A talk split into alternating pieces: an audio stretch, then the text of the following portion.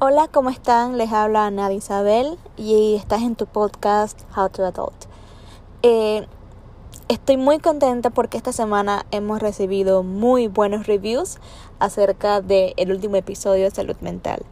Eh, ¿Qué les puedo decir? Estoy muy agradecida con todos ustedes, los tips y que ustedes quieren seguir escuchando acerca de empatía, más de salud mental, cómo saber cuando uno tiene un problema eh, los ha recomendado a sus amigos. En realidad estoy muy agradecida con todos los que han formado parte de mi pequeño experimento y gracias a todos sus reviews tan positivos. Eh, un punto aparte, este martes eh, recibí una mala noticia que bueno, me desanimó bastante, pero por primera vez en mi vida decidí que no me iba a desanimar. De que iba a echar para adelante, de que yo, yo sé que yo puedo y yo sé que esta situación va a mejorar. Eh, me digo mentalmente siempre, mi situación actual no define de qué será de mí en el futuro. Entonces, cuando yo pienso en la palabra acción, yo pienso en el presente. Yo pienso en mi personalidad es muy impulsiva, ni menos que todos son así. Eh, en el pasado asumía mucho las cosas. ¿Qué les puedo decir? Asumía de que, ay, yo no le caigo bien a esta persona, asumía de que me querían botar del trabajo, asumía de que, ah, este man solamente está conmigo para cogerme y después va a hablar de mí con todos sus amigos y burlarse de mí. Mi mente en ese entonces era un desastre, porque asumía. Y yo no tomaba acción en mis decisiones. Que probablemente por asumir y dejar que muchas oportunidades se fueran, eh, no pude ser feliz en el momento. No sé si me estoy dando a explicar. No tomé acciones. Yo decidí que mi mente, la parte negativa, eligiera por mí. Pero es, es el problema, la palabra asumir. Es un invento es una ilusión y no es la verdad absoluta. Les voy a contar una pequeña anécdota. Eh, en mi trabajo anterior, yo siempre hablo de mi trabajo anterior, pero es que mi trabajo anterior me jodió mucho mentalmente. Muchas personas que escucharán este podcast saben que es verdad. Eh, mi trabajo anterior era o es un lugar todavía supremamente tóxico. Es como Chernobyl. ¿Qué le puedo decir? La toxicidad por las nubes. Pero bueno, yo salía de ahí, ahí me dolía la cabeza, yo quería irme a beber el mundo. Y bueno, esa, esa es una historia para otro momento. En fin, resumamos. Eh, yo en ese lugar me sentía muy atrapada por una persona en especial. Y me acuerdo muy bien que yo recién acababa de comprar mi carro. Y mi carro tenía los asientos de plástico y olía nuevo. Y yo, en vez de estar feliz por haberme comprado un carro, yo, en pleno trabajo, a las 3 y 40 yo me senté a llorar. Y a llorar y a llorar y a llorar en el carro mínimo. Eh, mi perro se había muerto, una vaina así. Y me puse a llorar, me puse por el suelo. Y alguien viene y me toca la ventana y yo, Dios mío, qué horror. Al fin, me van a descubrir llorando, van a pensar que soy una loser, tienen a una, yo no sé, mejor no digo lo que estaba pensando. Eh, me tocan la ventana y una muy buena persona que gracias a Dios todavía está en mi vida y me ha ayudado inmensamente. Son de esas personas que tú conoces y tú quieres ser amigo de ella inmediatamente por la paz que te transmite, la energía tan positiva.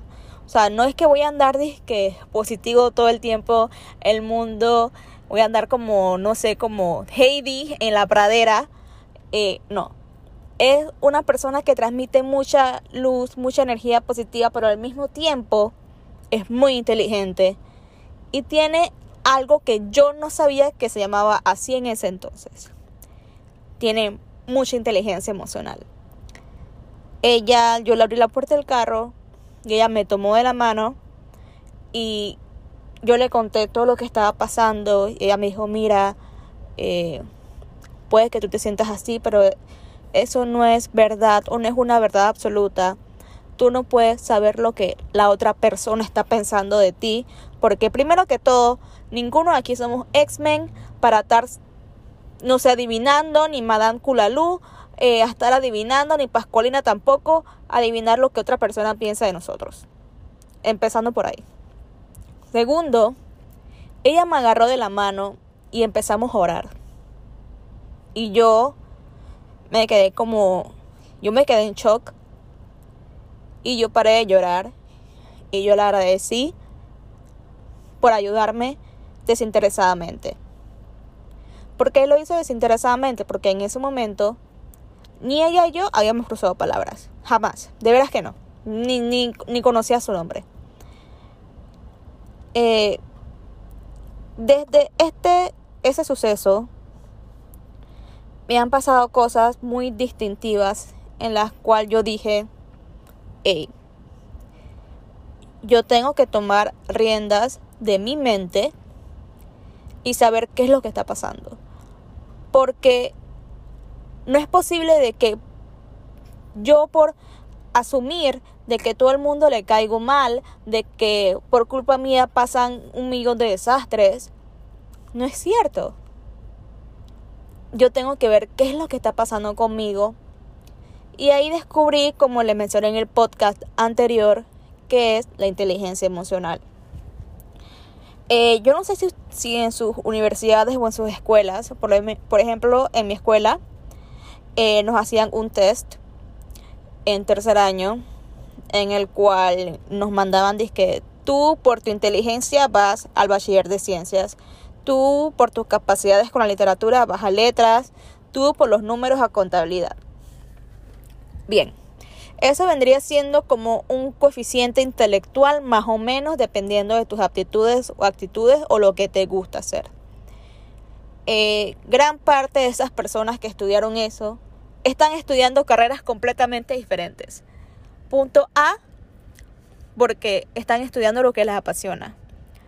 Y punto B, ¿por qué nosotros permitimos de que se nos separe de lo que nosotros verdaderamente queremos hacer? Está bien, éramos adolescentes en ese punto, pero vamos.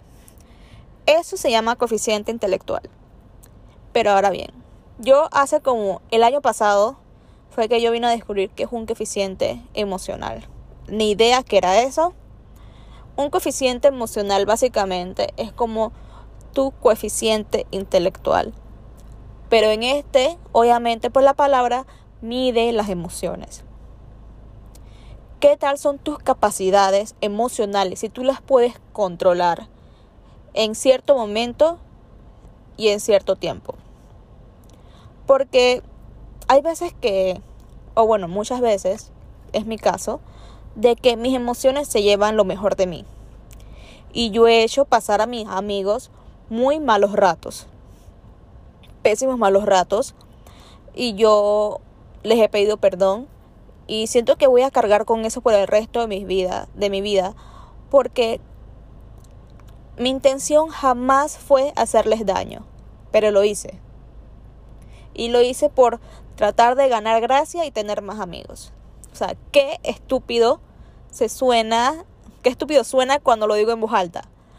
Por tratar de ganar gracia, por hacer a otras personas reírse mínimo, yo, yo soy un payaso.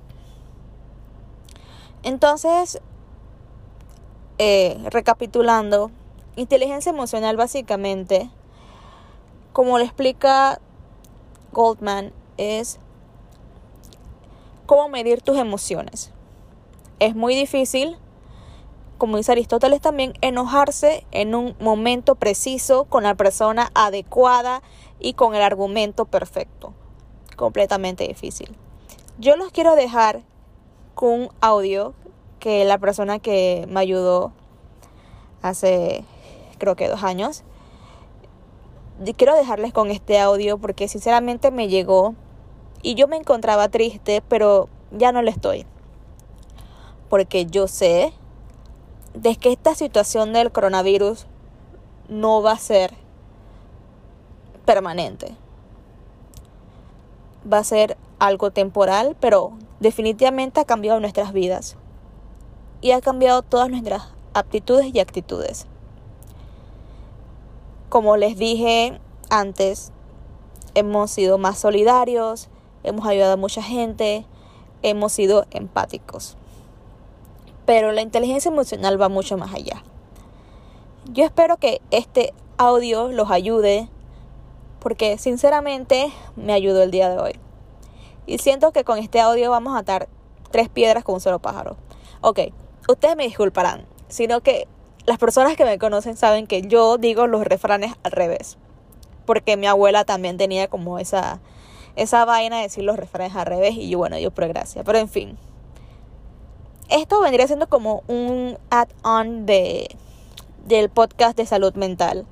Así que espero que lo disfruten, gócenselo porque les va a servir de mucho. Eh, anoten los libros y bueno, pues los dejo con esto y disfrútenlo. La salud dental es tan importante como la salud mental.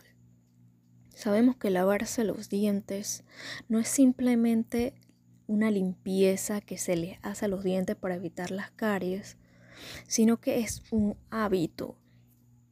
Existen personas que se lavan los dientes tres veces al día, existen otras que se los lavan hasta seis, existen otras que se los lavan una vez y existen otras que nunca se los lavan. Y estos últimos son los que normalmente les de la boca y que todos los demás se tienen que soportar su mal aliento y pasar esa incomodidad. Y así mismo sucede con las personas cuando no tenemos inteligencia emocional. Y tengo que decirles que la inteligencia emocional no tiene nada que ver con el coeficiente intelectual, no señores. El investigador que descubrió las inteligencias múltiples dijo muy claramente que poseer una gran inteligencia no se traduce necesariamente en la capacidad de comportarse de manera inteligente. ¿Por qué?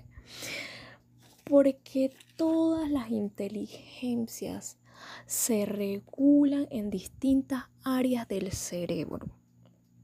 Entonces, las emociones se regulan en un área específica del cerebro que se llama amígdala cerebral. Está situada en el cerebro medio.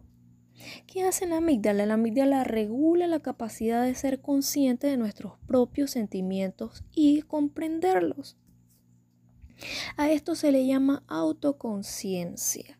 Y cuando usted tiene autoconciencia, cuando usted sabe regular sus propios sentimientos y comprenderlos, entonces usted puede ser empático, porque es imposible que una persona logre comprender los sentimientos y las emociones de los demás si no se puede comprender a sí mismo. Ahora bien, hay que tener muy claro que el cerebro crea diferentes conexiones neuronales, donde de manera más sencilla puedo decir que se graban nuestras conductas, nuestras reacciones. Y eso se da desde que, nosotros nacemos. Esa interacción que tenemos en el hogar con nuestros padres, la manera en que ellos nos tratan a nosotros mm, y nosotros reaccionamos, crea como un mecanismo de defensa. Entonces por eso que es tan difícil corregir la manera de comportarse. Por eso que a veces las personas dicen, no, esa persona está vieja, el oro viejo no da la pata. ¿Por qué se dice que el oro viejo no da la pata? Porque bueno, para el cerebro es muy difícil desaprender, desaprender. Porque con cada cosa que nosotros aprendemos, el cerebro va creando conexiones. Entonces, a medida que tú vayas a realizar esa tarea o que tú, te enfrentas a una situación similar, digámoslo así, el cerebro se va por ese mismo camino. Y obviamente tú realizas esa tarea de la misma forma y cada vez vas mejorando porque se van creando más conexiones a partir de esas conexiones neuronales que existían y asimismo a raíz de ese comportamiento se va reforzando más acorde a tus experiencias anteriores y a la manera en que tú concluyas ante esa situación que tú enfrentaste. Entonces hay que tener paciencia. Cuando uno quiere hacer un cambio en sí mismo, lo más importante es tener paciencia. Segundo, estar consciente. Consciente de qué? De cuáles son esas emociones y esos sentimientos que están mal en mí, que yo quiero cambiar. Tercero, tener bien claro que muy probablemente yo vaya a equivocarme y yo vaya a recaer en esa actitud.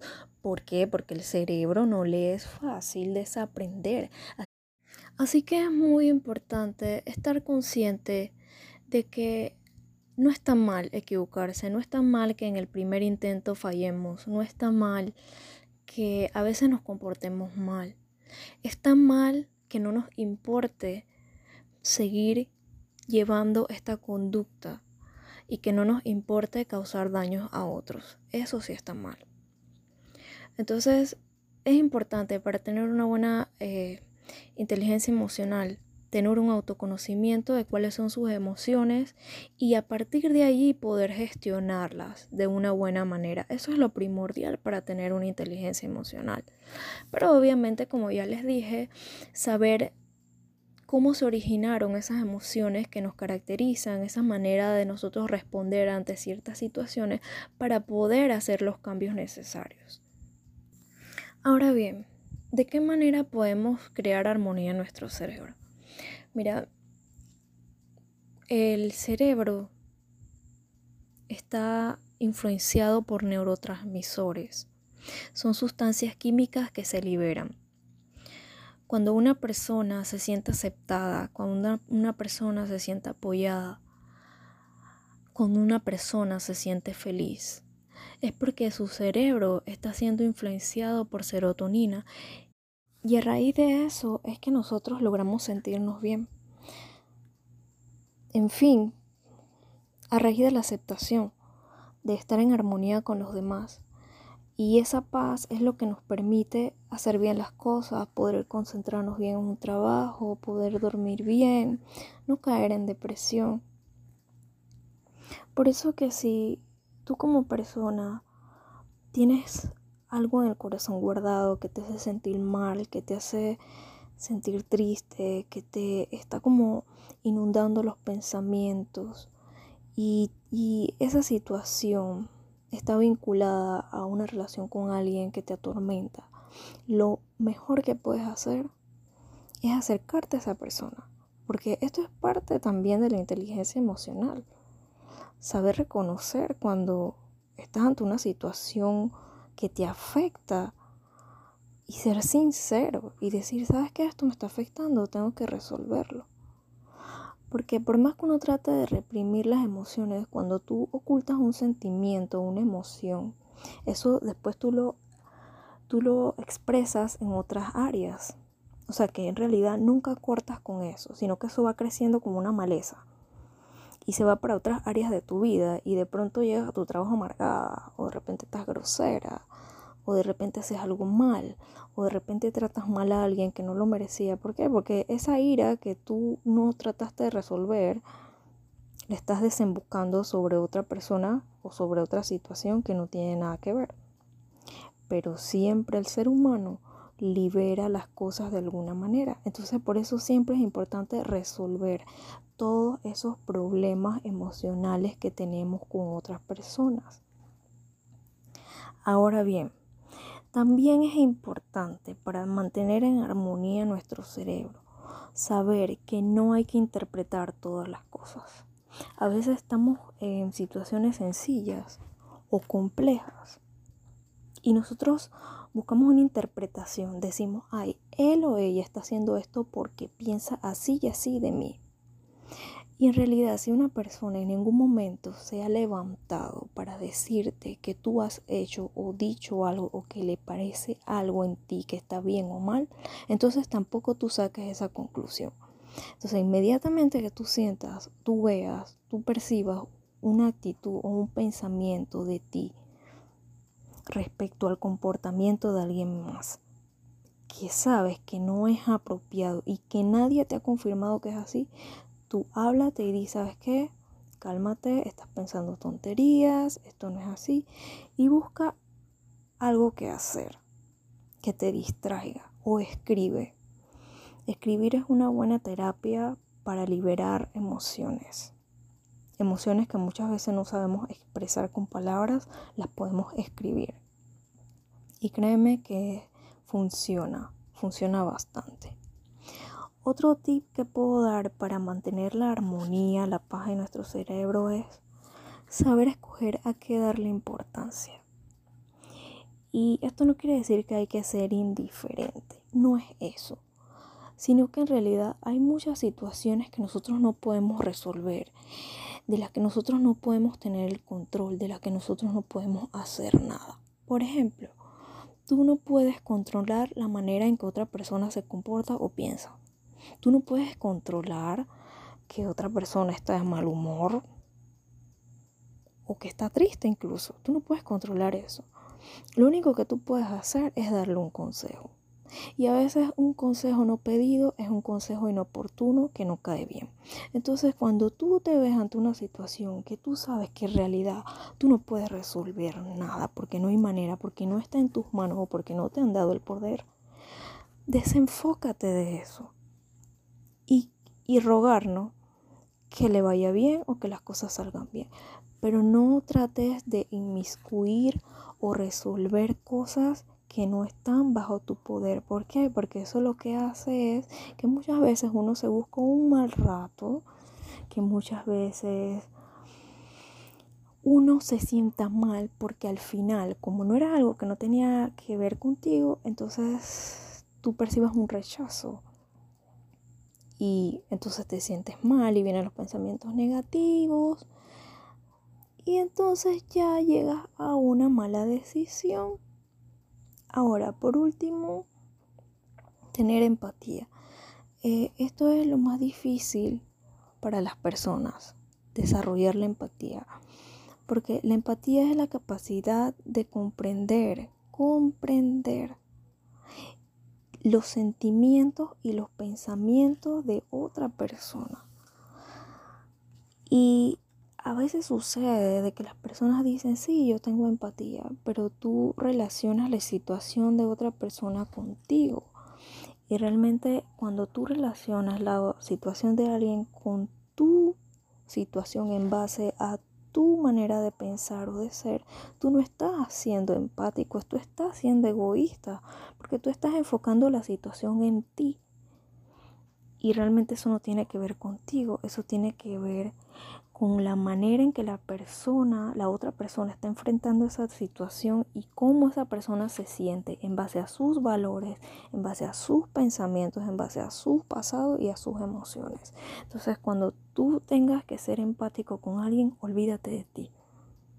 Y siempre observa esa persona con la información que tú tengas sobre esa persona, tú di, uff, probablemente se sienta así y así porque quizás con esa vida que tuvo, con todo lo que tuvo que enfrentar, pues es difícil para ella.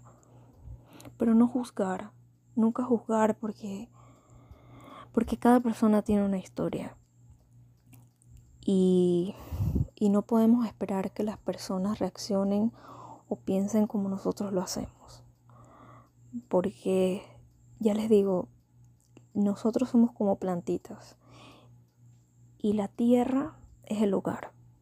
Cada uno nació en una tierra distinta, con minerales distintos. Muchos fueron regados no con agua, sino con hiel. Otros ni siquiera recibieron agua, tuvieron que, ser como los cactus, ver cómo sobrevivían en la sequía. Otros tuvieron que exponerse a un fuerte sol. Otros quizás nunca vieron el sol.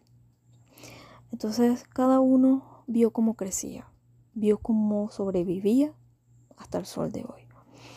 Así que lo más importante que podemos hacer para tener una inteligencia emocional es tener claro de que todos somos distintos, de que así como los demás tienen que cambiar cosas, nosotros también tenemos cosas que cambiar y que así como muchas veces nos ha tocado soportar el mal aliento de alguien, muchas veces a otras personas les ha tocado soportar nuestro mal aliento. Así que cada vez que veamos a alguien que tiene un mal aliento, decir, sabes que voy a soportar un poco, porque posiblemente alguien también me tuvo que soportar un mal aliento a mí. Por último, me gustaría recomendarles tres libros. Eh, el primero es de Daniel Goldman, que fue el que presentó la teoría de la inteligencia emocional. Eh, me gustaría recomendarles su libro que se llama así, mismo Inteligencia Emocional, de Daniel Goldman. También me gustaría recomendarles El sutil arte de que te importa un carajo de Mark Manson. Este libro no se trata de que seas una persona indiferente, sino más bien te ayuda a darte cuenta de que hay muchas cosas que escapan de nuestras manos y debemos saber a qué cosas darle importancia y qué cosas dejar pasar. Y por último, me gustaría recomendarles la fábula espiritual que muchos conocen, que es el monje que vendió su Ferrari y que me parece que es muy, muy constructiva y nos enseña a cómo saber gestionar nuestros pensamientos. Y quisiera despedirme con este fragmento de ese libro del monje que vendió su Ferrari, que dice, no importa lo que te ocurra en la vida, porque tienes la capacidad de elegir tu reacción. Cuando consigas arraigar el hábito de buscar lo positivo en cada circunstancia, tu vida pasará a sus dimensiones superiores. El mundo exterior refleja el estado del mundo interior. Controlando los pensamientos y la manera de reaccionar a los acontecimientos de la vida, uno empieza a controlar su destino.